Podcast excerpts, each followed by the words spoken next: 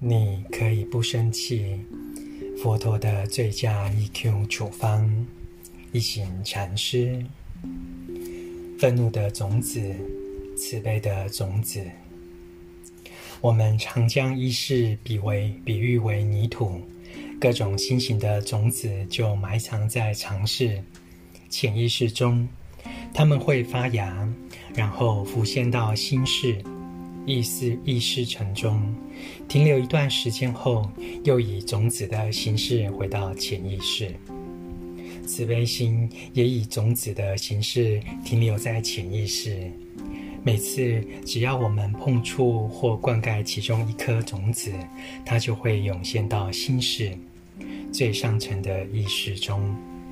如果快乐或慈悲的正面种子获得灌溉而萌芽，就会让我们感到无比喜悦，但如果灌溉的是嫉妒等负面种子，就会使我们感到非常痛苦。当快乐与愤怒好好地埋在土里，而无人碰触时，称为种子；但当它们浮现到心识上，就称为心型。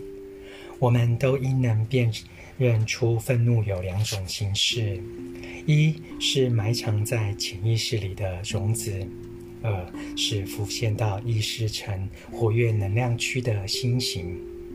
所以，我们必须知道，即使愤怒还未浮现，它永远都在。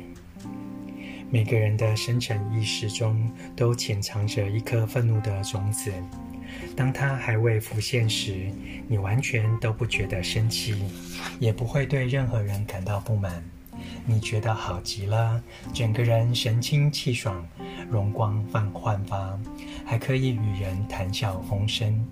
但这不并不表示愤怒不在你心里，它可能未在心识中显现，但还在潜意识里。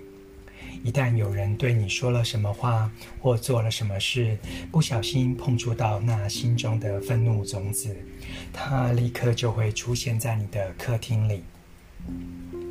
所谓好的修行人，不是指心中没有愤怒、痛苦的人，因为这完全不可能，而是懂得如何在愤怒、痛苦中升起时，立刻照顾他们的人。相反地，一个没有羞耻、不知如何处理愤怒的人，当愤怒的能量升起时，就很容易会被这情绪淹没。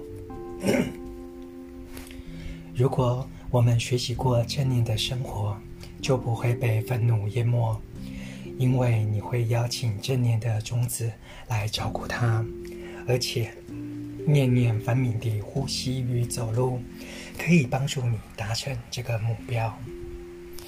thank you